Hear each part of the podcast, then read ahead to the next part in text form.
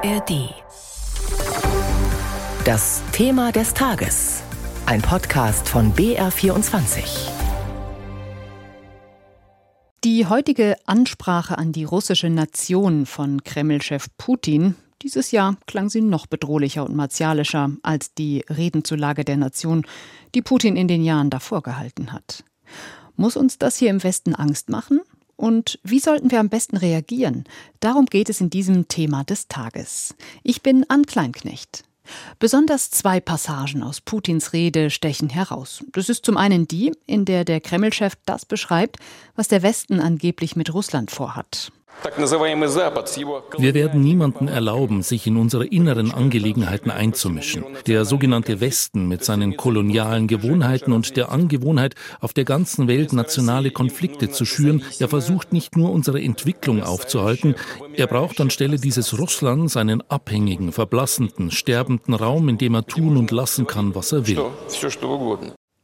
Die andere bemerkenswerte Passage ist die, wo sich Putin ebenfalls an die Adresse des Westens richtet, um schließlich einmal mehr die ultimative Drohung auszusprechen.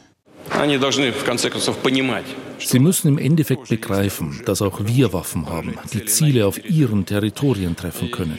Alles, was sie sich gerade ausdenken und womit sie die ganze Welt einschüchtern, all das bedeutet wirklich eine Gefahr des Konfliktes mit dem Einsatz von Atomwaffen. Das heißt der Vernichtung der Zivilisation. Verstehen Sie das etwa nicht? Wie haben wir Putins heutige Rede zu verstehen? Darüber hat mein Kollege Carsten Kühntop mit Sabine Fischer gesprochen. Sie ist Russland-Expertin bei der Stiftung Wissenschaft und Politik in Berlin. Einmal mehr hat Putin mit einem Atomkrieg gedroht, für den Fall, dass westliche Staaten Soldaten in die Ukraine schicken. Nun plant es zwar niemand im Westen, aber mein Eindruck ist, dass Putin in dieser Deutlichkeit noch nie zuvor mit einem Atomkrieg gedroht hat. Sollten wir Angst haben? Also das ist mein Eindruck ehrlich gesagt nicht, denn diese Atomdrohungen sind ja vor allen Dingen in den ersten, sagen wir mal, ja, sechs bis acht Monaten nach Beginn der Vollinvasion mit Regelmäßigkeit erfolgt. Ich kann jetzt ehrlich gesagt keinen sehr großen Unterschied zwischen dem, was damals gesagt wurde und dem, was er heute gesagt hat, sehen. Insofern ich halte das Risiko weiterhin für nicht vollständig ausschließbar, aber für dennoch sehr gering. Warum bedient er sich weiterhin dieser Rhetorik? Ist das ein Zeichen seiner Schwäche, wie manche jetzt im Westen sagen? Ich glaube, das ist im Moment gar kein Zeichen weder einer Schwächung noch einer Stärkung. Diese Atomrhetorik war Teil des außenpolitischen Teils der Rede den hat er ja vorweggeschaltet. Auch das ist traditionell so in diesen Poslanies, also in diesen Reden zur Lage der Nation, wenn man das ins Deutsche übersetzen will ungefähr. Da gibt es immer vorneweg diesen außenpolitischen Teil.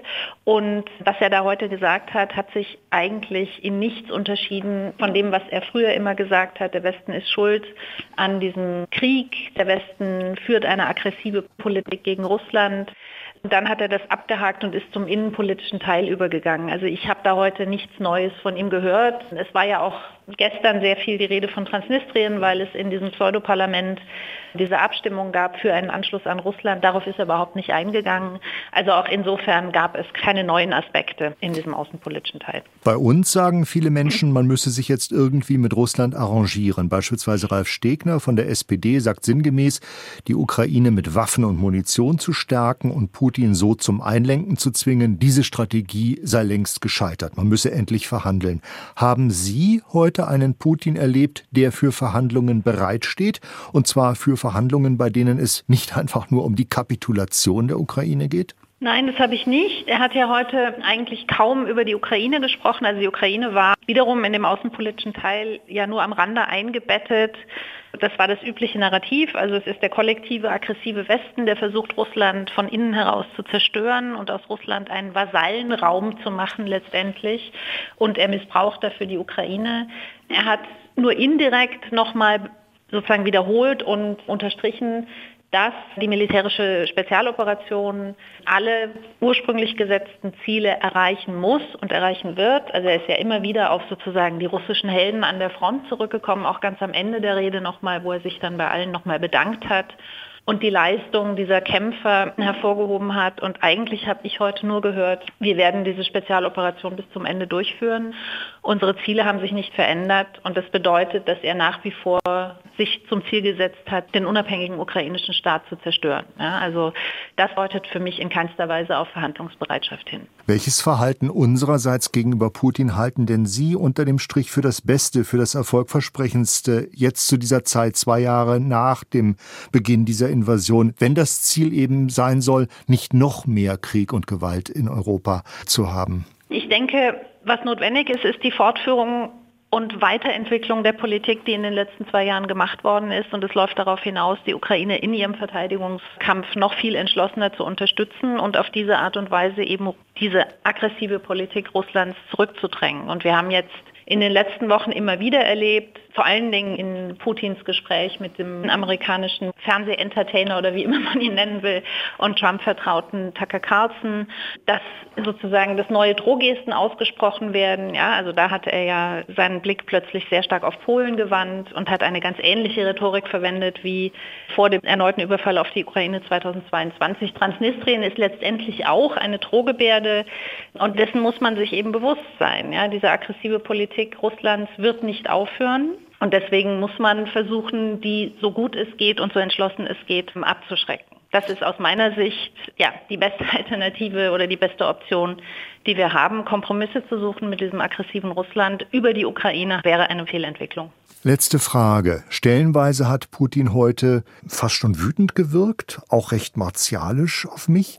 Vielleicht ist er auch nervös. Macht ihn die bevorstehende Wahl nervös? Also das kann ich mit großer Sicherheit verneinen. Ich denke nicht, dass diese Wahl ihn nervös macht. Diese Wahl ist keine Wahl, sondern sie ist ein vollkommen durchorganisiertes autoritäres Plebiszit, das ja unter Kontrolle ist. Ich denke, er wirkt manchmal wütend. Er hat sich in den letzten Jahren extrem radikalisiert. Aber die Abstimmung, die da stattfindet vom 15. bis zum 17. März, die ist so in den Händen des Kremls. Also das Ergebnis steht fest. Ja, und da denke ich, hat er in Anführungszeichen nichts zu fürchten.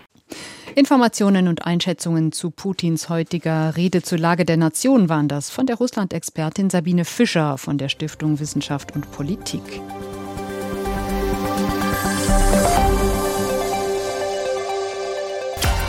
Steffen Wurzel hier. Hallo, ich bin einer der Macher des ARD China Podcasts, der heißt Welt macht China. Und weil Chinas Einfluss nicht an den Landesgrenzen stoppt, blicken wir nicht nur nach China, sondern zum Beispiel auch in die Filmstudios von Hollywood, in die Fabriken und Häfen in Deutschland, in die Zentralen der Klimaschutzorganisationen und in die Chipfabriken in den Niederlanden. China ist inzwischen fast überall und wir versuchen dabei zu sein und zu erklären, was das alles für uns in Europa bedeutet. Welt macht China in der ARD Audiothek und überall sonst, wo es Podcasts gibt.